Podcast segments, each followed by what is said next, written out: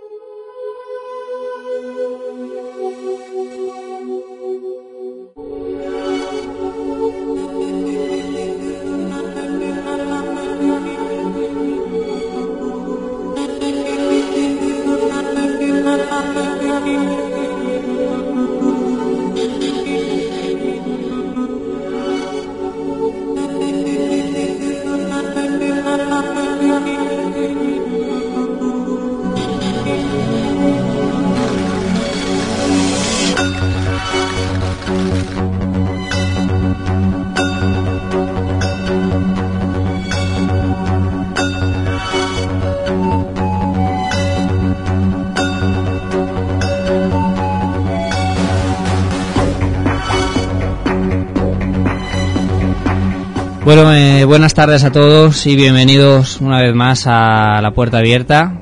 Agradeceros a todos los oyentes que estáis ahí y sobre todo a aquellos que nos seguís vía internet por radioalcoy.com. Eh, bueno, la semana pasada se nos quedó un poco corto o breve, yo creo, el tema de, de agua de Usot. Pero bueno, hoy no vamos a continuar porque ya dos programas yo creo que es eh, más que suficiente. No obstante, hoy vamos a hacer un cambio, un cambio bastante un poco radical y nos centramos un poco más en lo que es la ciencia. Hoy hablaremos de otras dimensiones, otras dimensiones que además están tras la pista la ciencia. Y después en el segundo apartado tocaremos hoy realmente yo creo que sí lo vamos a tocar porque se nos ha quedado ya pendiente muchos días y es el tema de la grabación analógica, grabación con micrófono, grabación psicofónica y captura con el ordenador, digitalización. Y en fin, eso es lo que nos va a llevar hoy el, programa de hoy, que yo creo que va a ser pues muy curioso como el resto.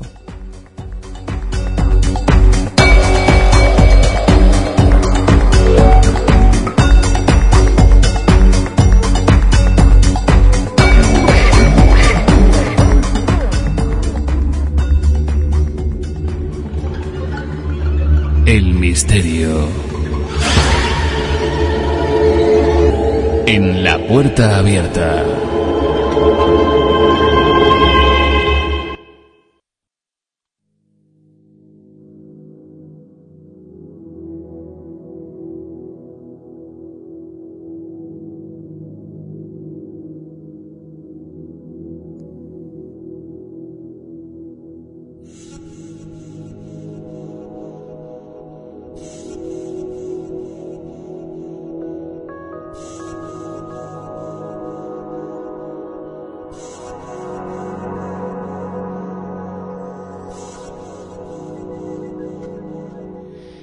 Bueno, pues eh, hoy nos trasladamos a un mundo un poco más etéreo, un mundo quizá más, eh, más científico y no por ello a lo mejor eh, no, no es un mundo de, de ciencia ficción porque yo creo que es un apartado en la ciencia que todavía sigue siendo o ha sido siempre un mundo de casi de ciencia ficción, ¿no? El que sea el tema de las dimensiones. Ya conocemos nuestras tres dimensiones y la que posteriormente fue cuarta, que es la dimensión del espacio-tiempo. Pero bueno, algo ha pasado y se supone o se está comentando y se está estudiando que hay otras dimensiones. ¿Qué puede ocurrir con esto? ¿Qué, qué va a pasar? Bueno, eh, con nosotros no podía faltar nuestro gran colaborador, David Ruiz. Buenas saludo, tardes, David. Un saludo, buenas tardes.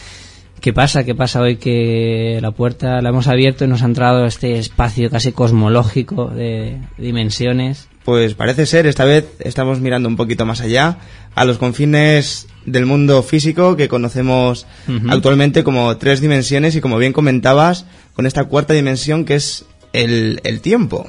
El tiempo. Pero bien es cierto que al transcurrir de los años eh, se han abarcado nuevas teorías, nuevas hipótesis ante la existencia, una posible existencia de una quinta dimensión. Bueno, sería una quinta o incluso hay teorías que llegan hasta abarcar hasta veintitantas dimensiones. Esto es algo realmente un poco desconcertante, ¿no? Eso es. Y bueno, pues vamos, vamos a comentarlas. Vamos a ver qué nos deparan este tipo de dimensiones, qué nos depara el espacio que hay más allá de nuestra percepción y de la lógica humana.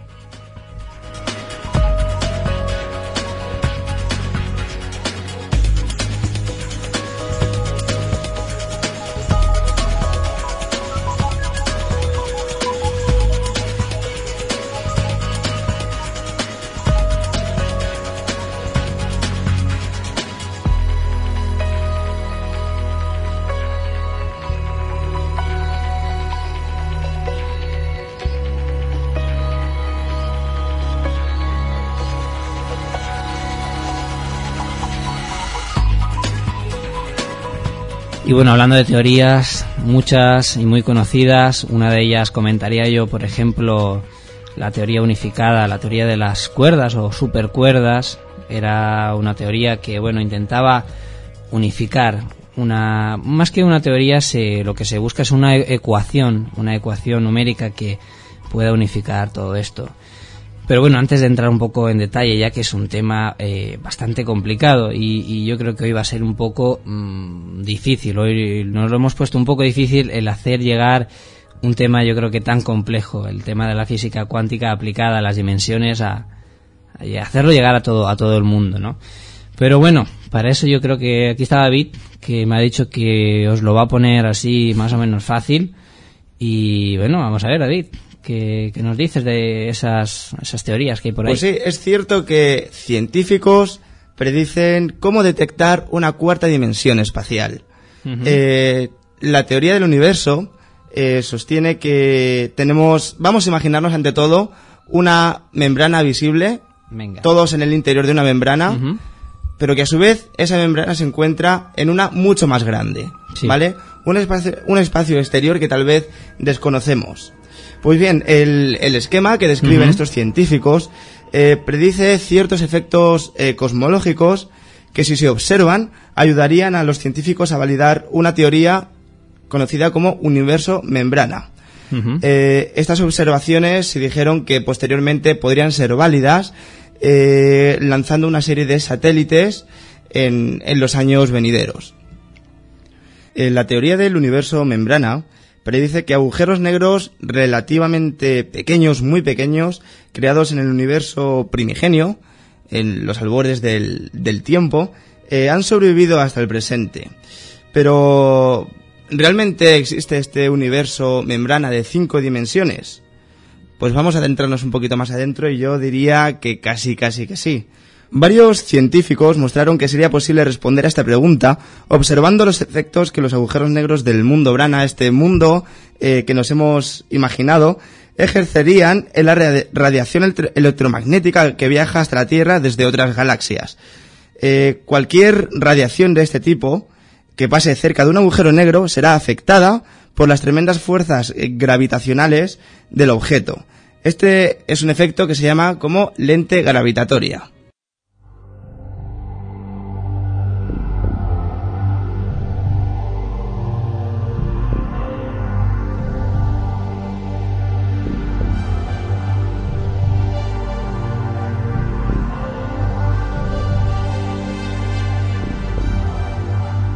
Y bueno, mucha gente yo creo, David, que, va a decir, ¿esto, esto qué es? ¿Qué, protones, neutrones, eh, un mundo paralelo? ¿Qué significa? Yo quería exponer un poco un experimento que se llevó a cabo no, no, hace mucho. Y ese eh, en el cual, en una caja de, en la cual había vacío en su interior, eh, se hallaban dos, dos planchas metálicas, ¿no? Entonces, estas planchas estando en un estado vacío era totalmente imposible que tuvieran cualquier tipo de movimiento, por lo menos en, la, en el mundo en que vivimos. Entonces los eh, científicos vieron y descubrieron de que dentro de esta caja totalmente hermética, esta caja que se hallaba en un vacío absoluto, estas, estas chapas metálicas, estas planchas, pues tenían movimiento entre sí, algo que era totalmente ilógico, era algo totalmente eh, digamos, fuera de la ciencia actual. es uno de los puntos donde también se, se puede desarrollar o se empieza a desarrollar una teoría de que hubieran otras dimensiones. ¿Y esto por qué? Porque algo había que desde ese vacío eh, se creaba una fuerza, eh, una fuerza, estamos hablando de una fuerza muy pequeña, una fuerza muy pequeña que hacía que se movieran estas planchas. Lógicamente no se movían de una forma desorbitada totalmente, sino se, se apreciaba eh, con unos aparatos de medición muy precisos. Esto se trata a que se generaban, pues podríamos decir, eh, una especie de, de, fuerza casi atómica, invisible, la cual hoy eh, desconocemos. Es por esto que se trata de, de estas otras teorías de que pudieran haber estos otros otras dimensiones. Por lo tanto, si nos halláramos en el caso de que esto de aquí cinco o seis años se descubriera, mm, pues habría constancia, lógicamente, de que, de que hay un, mundo paralelo, ya sea por lo menos eh, atómico, ya sea a nivel de, de, neutrones, ya sea un mundo eléctrico o como sea, pero bueno, sí que habría un mundo eh, paralelo al nuestro y que yo creo que se uniría un poco con aquello que que siempre ha tocado la, la parapsicología, ¿no? Porque al fin y al cabo queríamos atarlo un poco a esto y es que sí que existen planos distintos al nuestro, planos paralelos y esto sería el, lo que está haciendo la ciencia incluso confirmando el que puede haber un paralelismo de planos y el cual pues a una vibración atómica pues son diferentes, ¿no David? Pues bien, sí, como te comentaba, este tipo de lentes gravitatorias eh, las podemos encontrar en un tipo de energía que se llama energía gamma, procedente de lo que se supone habían sido enormes explosiones a lo largo y ancho del universo. Eh, ¿Qué pasa cuando este tipo de energías eh, se ven atraídas por esa fuerza gravitatoria? Pues lo mismo que puede suceder con, con, un estanque cuando se ve arropado por multitud de montañas, simplemente que colisionan. Colisionan y digamos que el estanque produce una serie de, de ondas, produce un efecto que, que bueno, que trasladado, trasladado a lo que es el espacio y mediante unas operaciones y cálculos matemáticos podríamos deducir de ahí otra dimensión, una dimensión que interfiere en este tipo de ondas que, vibran en diferentes tipos de frecuencia, pero que aún la ciencia y los cálculos matemáticos no han podido reconocer. Eh, estamos hablando de un universo de, hipótesis, ahora mismo nos estamos rigiendo por, por hipótesis, teorías que ni la ciencia ha podido demostrar, pero como venía diciendo, sí que tenemos ciertas ondas que vibran a distinta frecuencia y que de alguna forma de ahí se podría deducir eh, otro espacio, incluso otro espacio-tiempo, lo que denominaríamos la quinta dimensión.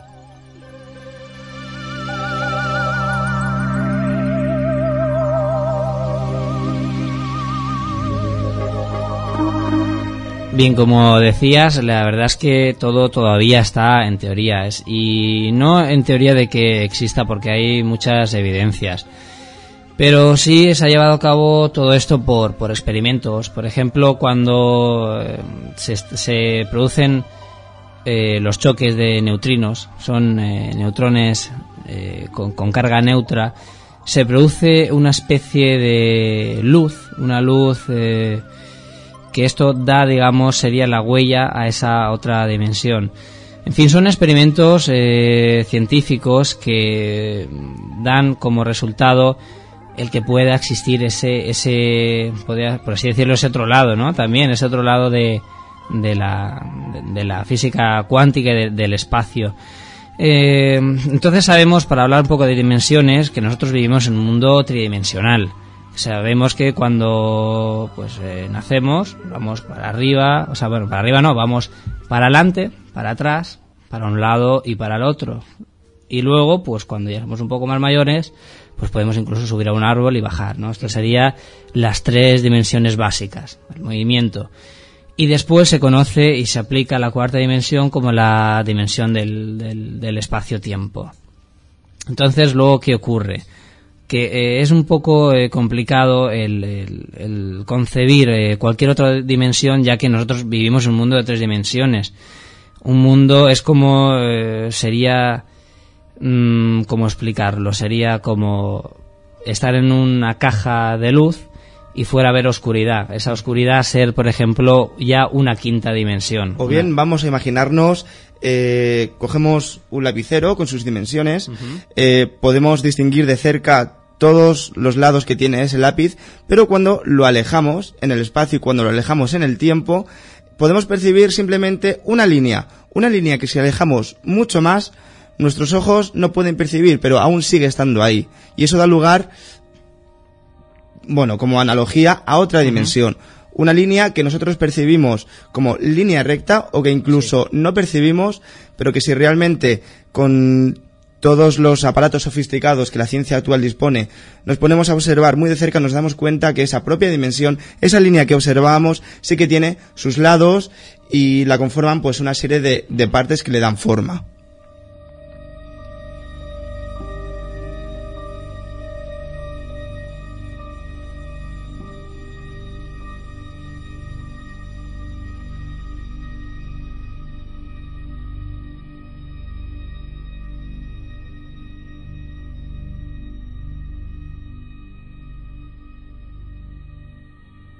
Bueno, David, yo creo que este tema hoy nos está dejando perplejos a, toda la, audiencia.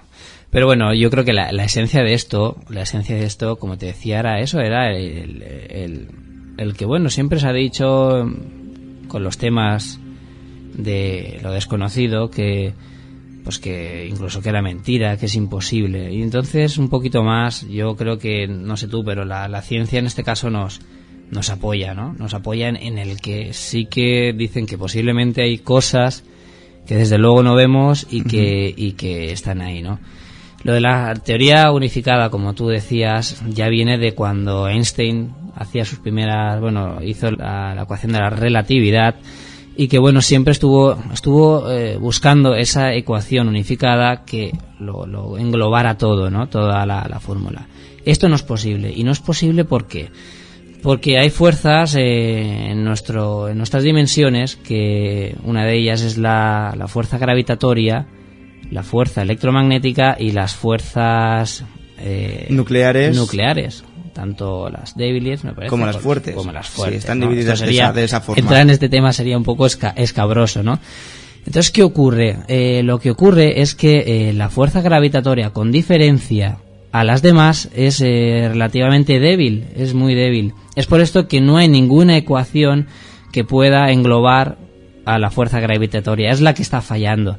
¿Esto por qué? ¿Por qué podría deberse? Una de las teorías que puede deberse es porque eh, la, la gravedad es una fuerza que digamos afecta a las demás a las demás dimensiones. Entonces llega a la nuestra digamos, debilitada. En todo este tránsito de dimensiones, al llegar a la nuestra, llega ya debilitada. Entonces las otras solamente se hallan en la nuestra. Es por esto que eh, la, teoría unificada y las teorías de las supercuerdas, por ejemplo, siempre dan eh, con este problema. Todas las demás, la teoría de las cuerdas está hecha con resultados de las otras, pero no obstante no tiene una ecuación, por lo tanto no actualmente no es, no es válida, no hay ninguna ecuación todavía válida para, para una teoría de unificación. Pues como vemos, ni, ni la ciencia aún tiene respuesta a estos interrogantes, incesantes interrogantes que tantos quebraderos de cabeza nos están trayendo y especialmente hoy, hoy para comunicárselo a, a, nuestros oyentes. Yo también comentaría un poco lo que hacen los, lo del experimento Amanda, sí, estos investigadores norteamericanos es un experimento además reciente que se está realizando en el Polo Sur. Sí. Consiste, bueno, en, en introducir una serie de medidores, medidores de, de, partículas microscópicas. para que la gente lo sepa, son unas, unas lentes, es un, o sea, se hace, vamos, se coge en el Polo Sur y se hace un agujero pues muy grande. Aproximadamente de 3 kilómetros hacia el centro de la Tierra. Exacto, entonces cogemos ahí y hacemos el agujero. Ponemos ahí una, unos, unos sensores, en este caso son unas lentes, unas lentes que lo que captan son unas lentes ultrasensibles que lo que, lo que captan es eh, el choque de eh, neutrinos con átomos. Digamos que captan, tiene la capacidad incluso de captar aquellas partículas que se aceleran. Sí. Y que, bueno, hasta ahora muchos detectores no han podido percibir.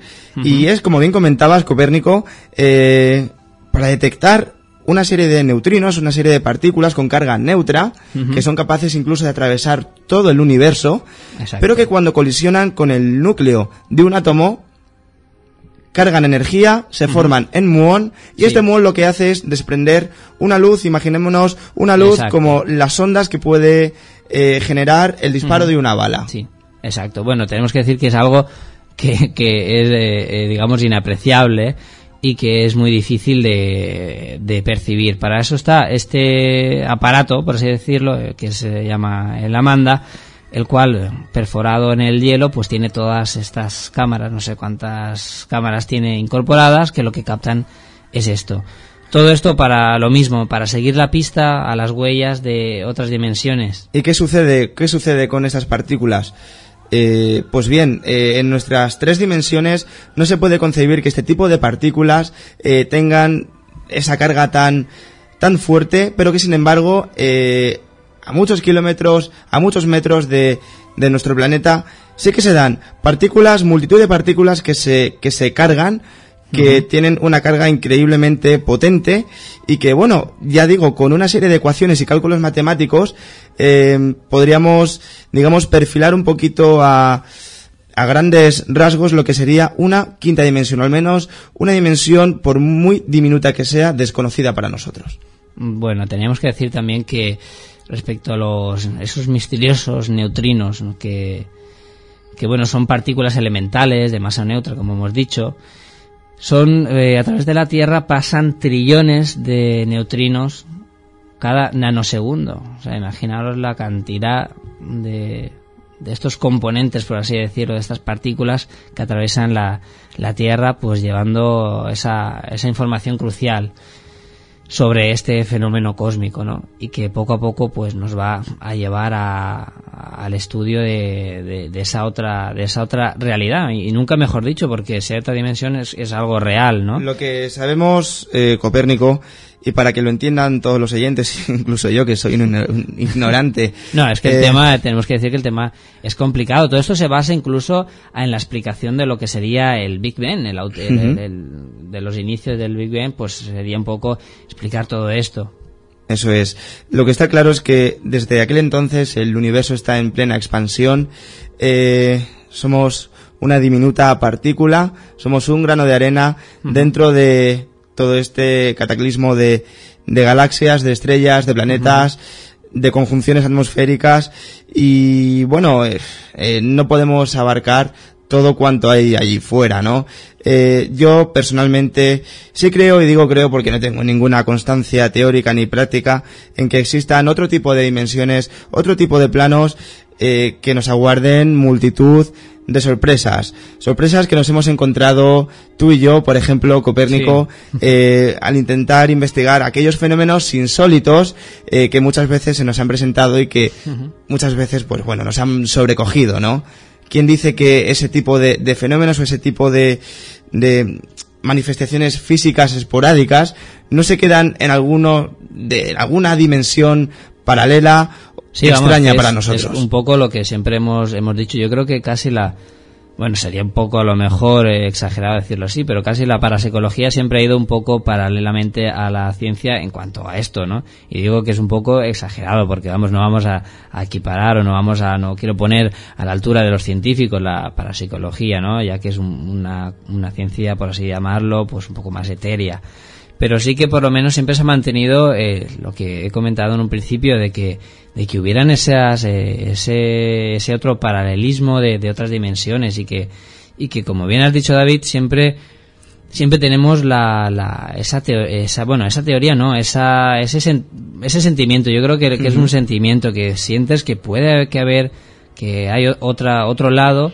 y es posible que la ciencia a lo mejor se, se, se llegue a unir. Yo por lo menos es la idea que, que tengo siempre, exacto. el aplicarlo todos los fenómenos a la ciencia y no por aplicarlos a la ciencia dejan de ser fenómenos curiosos o, o, fenómenos paranormales o, o sobre la, sobrenaturales, ¿no? Simplemente con una explicación y ya está. Desde luego tenemos que prescindir de la ciencia para intentar dar explicación a este tipo de fenómenos. Y fíjate, eh, ahora lo que se me viene a la cabeza, eh, estábamos hablando antes de, de, bueno, la teoría de cuerdas, estas cuerdas que, que vibran según los diferentes tipos de frecuencia y que generan diferentes tipos de materia según cómo vibren, ¿no? Fíjate, Copérnico, que en nuestros experimentos, cuando hemos salido a investigar, en nuestra investigación de campo, hemos expuesto nuestras grabaciones, nuestra fotografía a diferentes tipos de frecuencia, frecuencia Sí. lumínica, frecuencia sonora, y curiosamente en estos momentos es cuando hem- hemos obtenido más resultados, al Sí. variar la frecuencia, al oscilar con diferentes tipos de, de, de, bueno, ya digo, de, de frecuencias, tanto de audio como, como lumínicas, y sí que hemos obtenido resultados Yo variando las sí. frecuencias. No, además, yo creo que has puesto un poco la, la guinda de- del pastel, porque realmente eh, es, un, es un mundo paralelo, ¿no? El- el- de hecho, hemos, hemos experimentado y experimentamos siempre con, con frecuencias.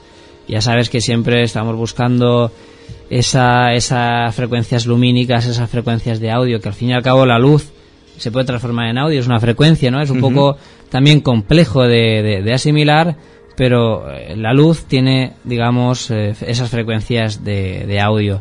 Y en este caso, pues yo creo que casi podemos decir que van cogidas de la mano tanto la, la teoría o buscando la teoría unificada que ya buscaba Einstein como la, la grabación casi psicofónica que basada también en frecuencias y que sabemos que esa portadora a lo mejor posiblemente sea una de esas eh, una de esas eh, dimensiones desconocidas y que por esos pequeños fallos, por esas pequeñas colisiones de, de neutrinos en nuestra en nuestras cuatro dimensiones, pues eh, nos llega como esas pequeñas pinceladas psicofónicas a, a estas dimensiones. La puerta se está abriendo.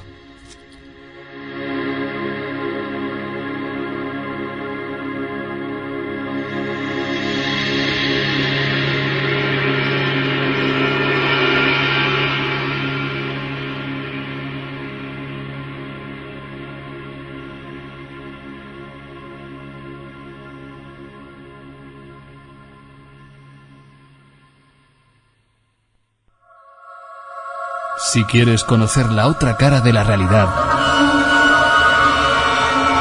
entra. La puerta abierta.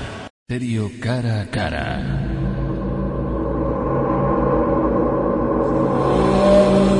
La puerta abierta.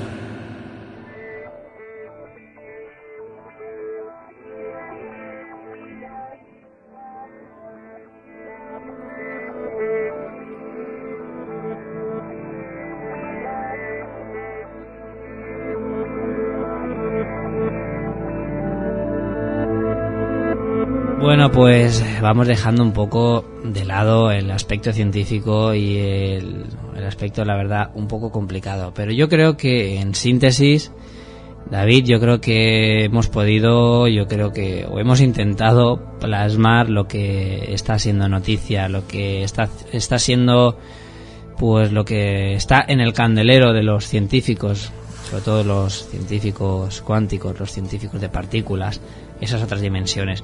Yo creo que lo hemos acercado bastante bien, o por Bueno. lo menos hemos intentado acercarlo para, para Lo todo el hemos mundo. intentado simplificar. Y lo que está claro es que eh, en un periodo de a lo mejor cinco años, se supone más o menos que es cuando van a acabar de hacer unos, eh, están ahora construyendo unos túneles de choque de, de partículas y esto pues va a llevar pues mm, un estudio mucho más profundo y va a llevar pues unas, eh, unas visiones diferentes hasta ahora de lo que se ha estado estudiando. Entonces con esto yo creo que sí que podemos decir que vamos encaminados a, a descubrir otras otras nuevas dimensiones, otras nuevas por el- leyes a lo por mejor el momento con un poquito pies de plomo, andando despacito. Sí, bueno. Pero bueno, seguro que merecerá la pena la espera. La expectativa por lo menos lo dice, ya que hay fenómenos que, que implican totalmente que haya en otras dimensiones. O si no, estaríamos hablando de, de aún peor, de fuerzas desconocidas, ¿no? de fuerzas desconocidas. Yo creo que para la ciencia es mejor que hablen de otras dimensiones, de campos de gravitacionales diferentes, de, de cosas así, que no de, de fuerzas oscuras, ¿no? Y yo creo que para también para todos los escépticos y toda la gente que nos oye, yo creo que vamos a dejarlo de momento así, en, en que sean otras dimensiones.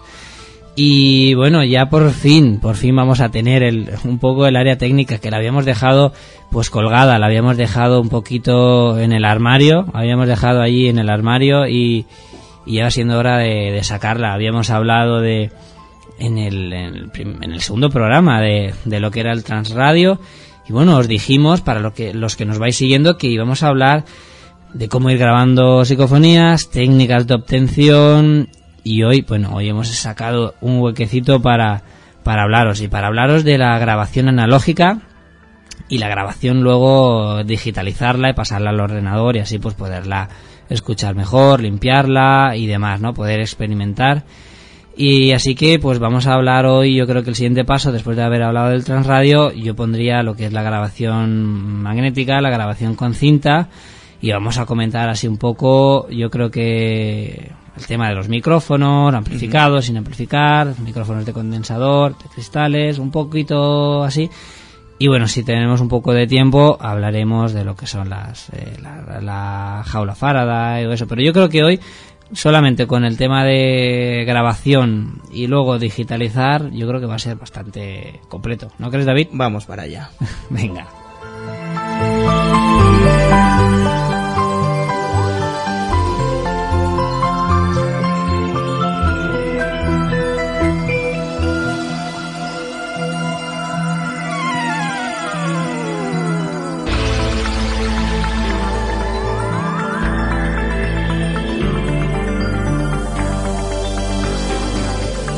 Y este es un tema que quiero dedicar especialmente a aquellos seguidores de la transcomunicación instrumental, lo que se conoce popularmente como TCI, y aquellos emprendedores del misterio que, que siempre, bueno, se van a grabar y a intentar sacar sus propias conclusiones.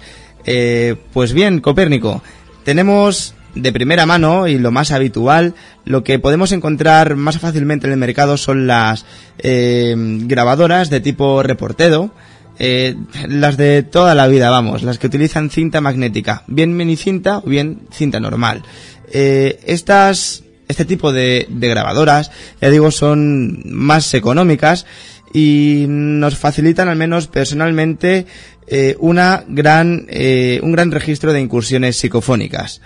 ¿Qué hacemos con este tipo de grabadoras, Copérnico? Pues bueno, ¿qué podemos hacer? Podemos irnos al campo a grabar pajarillos, o podemos ir a intentar obtener una psicofonía, que yo creo que en este caso es eh, más interesante, ¿no? Por lo menos de, la forma mm, de experimentación está muy bien. Pues bueno, eh, con estas grabadoras, eh, normalmente las grabadoras tipo Wallman que podemos encontrar en el mercado, todas nos van a incluir un, un micrófono estándar, un micrófono que va pues solapado al mismo aparato y que mm, yo por lo menos no lo recomendaría. A lo mejor eh, hay gente que experimenta y le gusta. No lo recomendaría porque, pues porque cuando grabamos con el micrófono del, de la grabadora obtenemos el ruido del arrastre de los motores y diversos ruidos del mismo del mismo aparato, ¿no? Ya que al ser mecánico, pues vamos a grabar el ruido de los de los eh, vamos de los rodillos girando y demás. Por esto que es mejor incluir un, micrófono externo. Dentro de los micrófonos externos, pues podemos encontrar los micrófonos de, digamos, pasivos, micrófonos de condensador, que son los normales, los estándar. Luego están los micrófonos de, cristales, que son mucho más caros y mucho más sensibles. Desde luego son, pues, recomendados al 100% para este tipo de grabación. Y luego también en el apartado así más económico también tenemos micrófonos amplificados. También son altamente recomendables y estamos en un lugar bastante tranquilo también, porque si tenemos un micrófono que está amplificado y estamos en un lugar donde suelen haber sonidos externos, vamos a captar cosas que a lo mejor luego nos van a, dar a eh, nos van a llevar a confusión. Y yo creo que, que, deberíamos de decir que no, no es preciso tener una sensibilidad extraordinaria, ya que tenemos demostrado comprobado de que con grabadores incluso de MP3, esos grabadores que podemos encontrar muy económicos en cualquier sitio de electrónica, hemos, eh, hemos obtenido pues unas grabaciones muy buenas. Por lo tanto, eh, yo destacaría que el uso del micrófono, ya sea mejor o peor, todavía está un poco por debatir. Desde luego, Copérnico, yo siempre aconsejo que el micrófono eh, concuerde con la, la misma impedancia que tiene la grabadora. Eh, esto lo podemos ver muy fácil en las instrucciones de uso, tanto como del micrófono como de la grabadora. Siempre que concuerde, la impedancia se mide en ohmios para quien no lo sepa o para quien se, inicie en, este camino. Y siempre, por ejemplo, si tenemos una grabadora de 1000 ohmios, el micrófono que sea igual o similar. Eh, de lo contrario, la grabación podría distorsionar y podrían pues, generar multitud de confusiones. lo que principalmente puede ocurrir es el volumen. Un micrófono con con más resistencia de, en ohmios lo que nos va a hacer es que tenga más volumen o, menos. También esto influye en, también en la calidad, igual que los auriculares.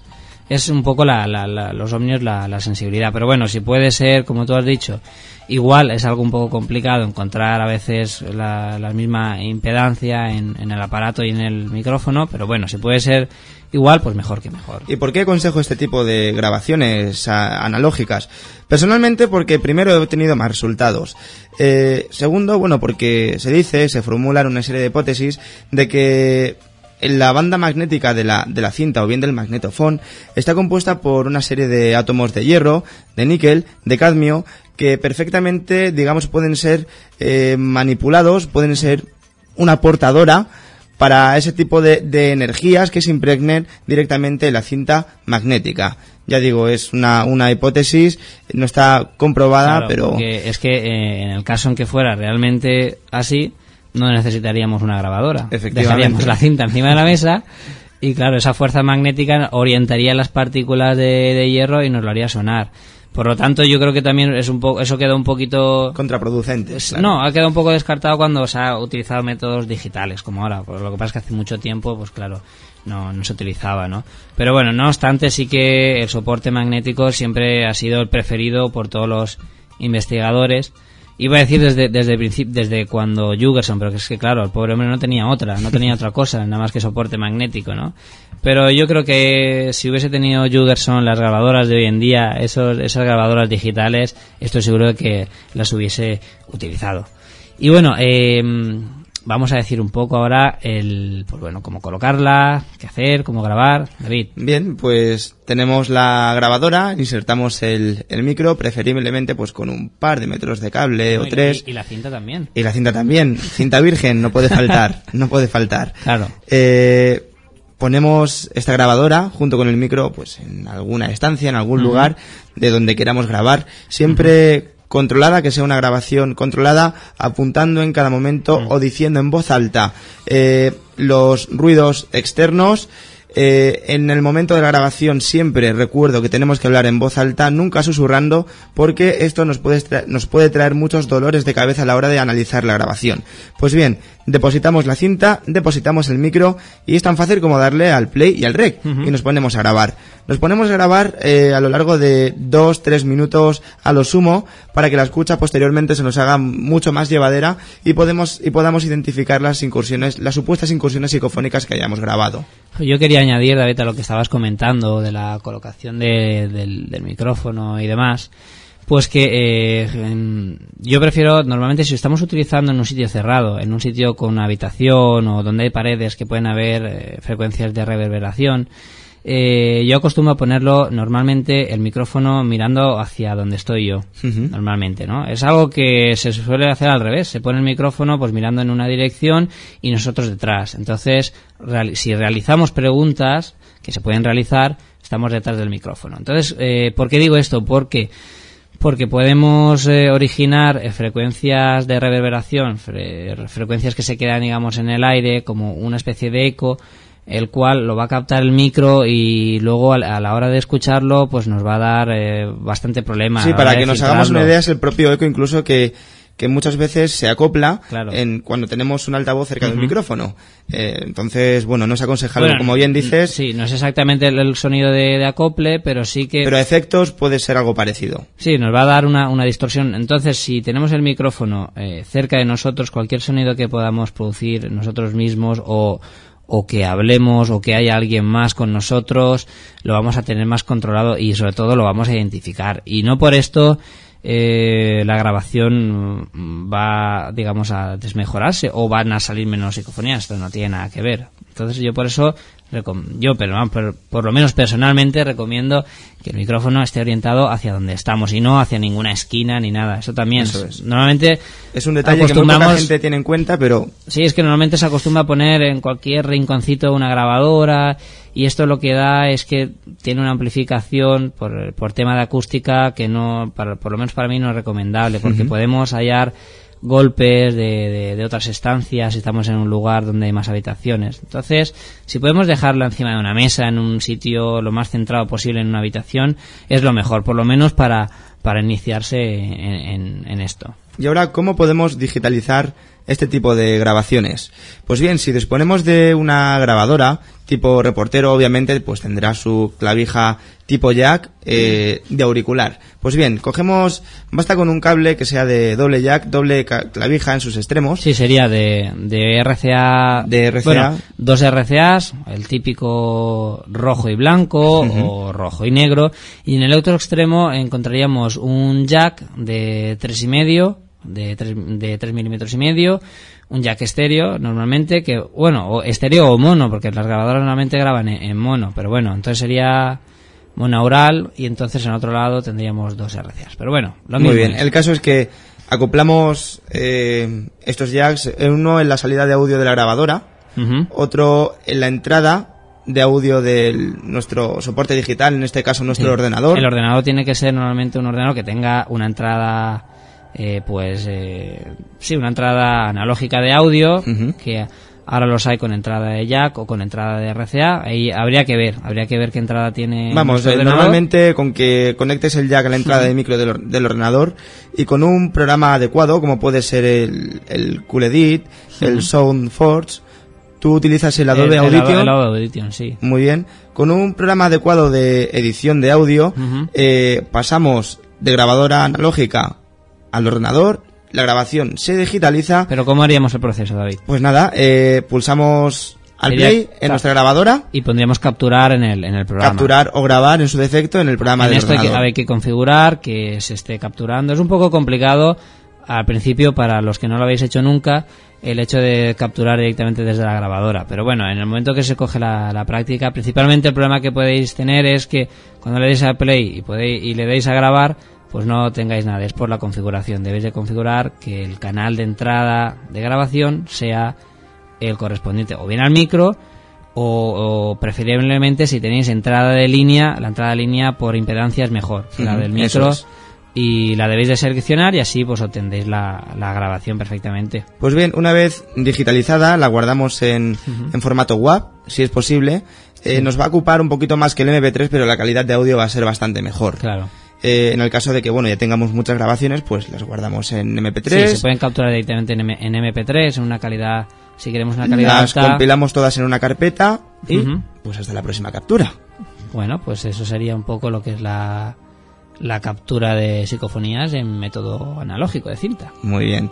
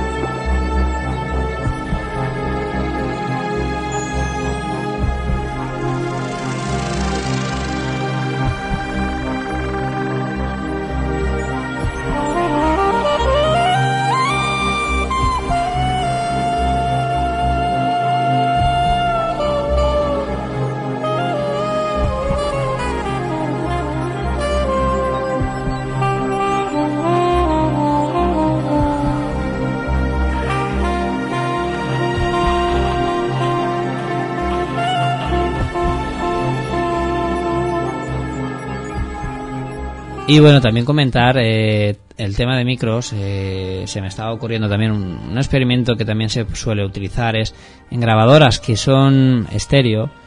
Eh, podemos hacer algo bastante útil, que es colocar dos micrófonos. En vez de un micrófono estéreo, pues utilizamos un adaptador y colocamos dos micrófonos. Estamos hablando de una grabadora, por ejemplo, esto tendríamos que acudir normalmente a lo mejor los minidisc disponen de grabación en estéreo. Entonces cogeríamos un jack con una salida, con una salida doble en mono, esto sería habría que comprarlo y tendríamos como resultado dos micrófonos por separado. ¿Qué podemos hacer? Pues por ejemplo, si estamos tratando con una habitación cerrada donde se supone que hay ruidos o, o algo así, pues podemos colocar un micrófono dentro y otro micrófono fuera y grabar simultáneamente. Esto nos va a dar por cada canal una grabación diferente, con lo cual a la hora de contrastarla pues es muy interesante porque además nos va a ir al mismo tiempo. Por ejemplo, si disponemos de bastante cable, en una misma vivienda podemos eh, grabar dos puntos completamente diferentes de la, de, la, de la vivienda, una en la entrada y otra en una parte posterior o una parte trasera. Entonces esto cuando lo capturemos, por ejemplo, con cualquier programa de, de captura, nos va a salir lógicamente los dos canales de audio, pero en el canal izquierdo, por ejemplo, vamos a tener eh, la habitación del comedor y en el canal derecho vamos a tener la habitación de la cocina. Esto es mm, realmente sumamente útil para controlar el tema de sonidos, de ruidos, porque a lo mejor hem- hemos obtenido en el comedor un golpe y vemos que en la cocina no está, o hemos obtenido una voz y vemos que en la cocina sí que está, o está en mayor intensidad, o hemos sido alguien. Esto tiene mucha utilidad, sobre todo para eso, o incluso para poner en lugares que están en campo abierto, pues podríamos colocar un micro en el exterior y otro dentro de la vivienda que esté en ruinas, una Sí, vivienda podemos decir que así. al igual que podemos hacer con una cámara de, de vídeo o cuando fotografiamos un lugar, de esta forma lo que hacemos es eh, Sí, de esta manera lo que hacemos es controlar, Controlar el medio. el Tenemos medio, eh, es. controlado totalmente el medio. estamos y- monitorizando el lugar de grabación y el lugar de experimentación Claro. que, que es sumamente importante.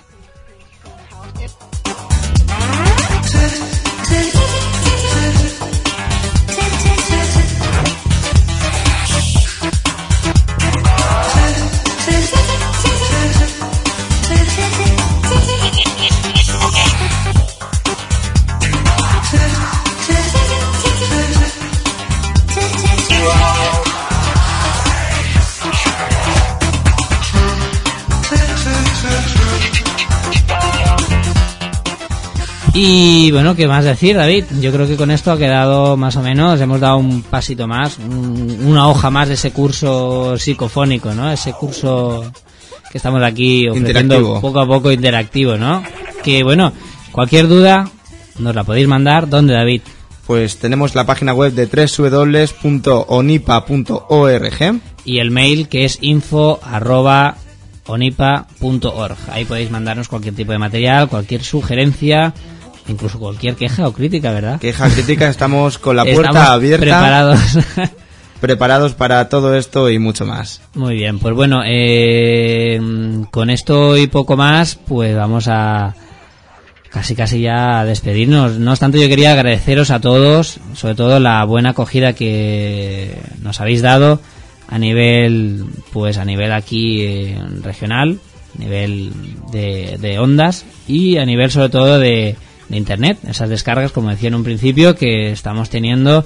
Y es todo gracias a vosotros, a vosotros que os interesa, a vosotros que sois seguidores de- del misterio y que bueno, que todas las semanas pues estáis ahí, estáis viendo que a ver cuándo suben el programa a la web de Radio Alcoy. Desde luego aquí me gustaría tener un gabinete para acoger a, a todos los oyentes y a todos los interesados y que cada uno pues nos comente su Claro, experiencia, su punto de vista, que lo desde que más le luego gusta y lo que menos. nunca dejará de ser interesante y afirmar tus palabras, agradecer a todo el mundo ante todo su consideración y sin más despedirnos hasta el próximo programa. Pues sí, con esta música de Jean-Michel que nos acompaña durante este área.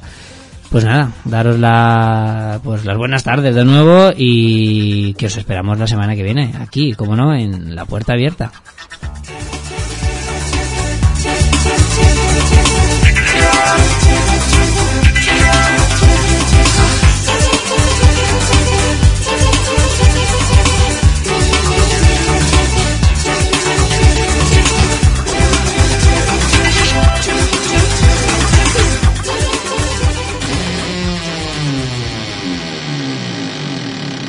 En Radio Alcoy, la puerta abierta.